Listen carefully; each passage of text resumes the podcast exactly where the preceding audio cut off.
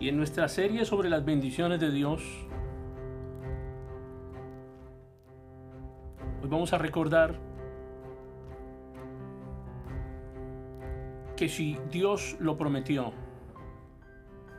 lo cumplirá. Deja que los demás escojan por vista. Lo que nos quede se multiplicará en abundancia. De hecho, hay una gran sorpresa porque en Cristo tenemos la bendición de Abraham y mucho más, ya que la palabra dice que también recibiremos el Espíritu Santo. Cristo no te podía traer igual o menos, sino más, siempre más. La escritura dice que las flores del campo se visten mejor que Salomón y pregunta, ¿no hará Dios más por nosotros? Es decir, que un cristiano ahora puede tener más bendición que cualquiera de los grandes hombres del Antiguo Testamento.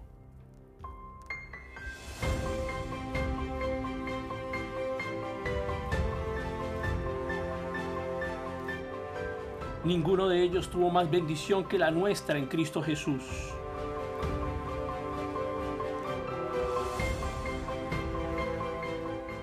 No te lamentes. No busques venganza porque así no reacciona un bendecido.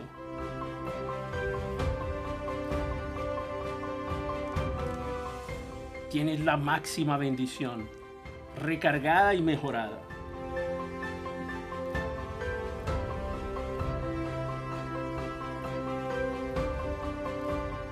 Esa bendición está asegurada y tiene continuidad. Luego de Abraham, la bendición de Dios estuvo sobre su hijo Isaac. Pero su prosperidad provocó la envidia de los filisteos, quienes taparon sus pozos. Así sucederá. Las personas que ven tu bendición seguramente criticarán.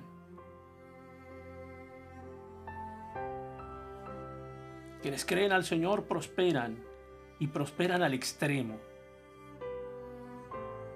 Las personas comenzarán a criticarlos y a envidiarlos.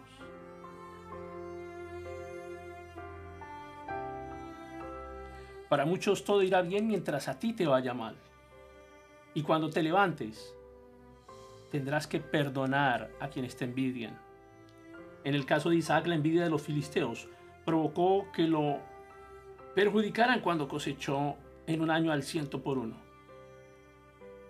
Ese tiempo tiene algo especial. Te aseguro que en un año estarás en una situación diferente. Créele a Dios por el mejor año de tu vida.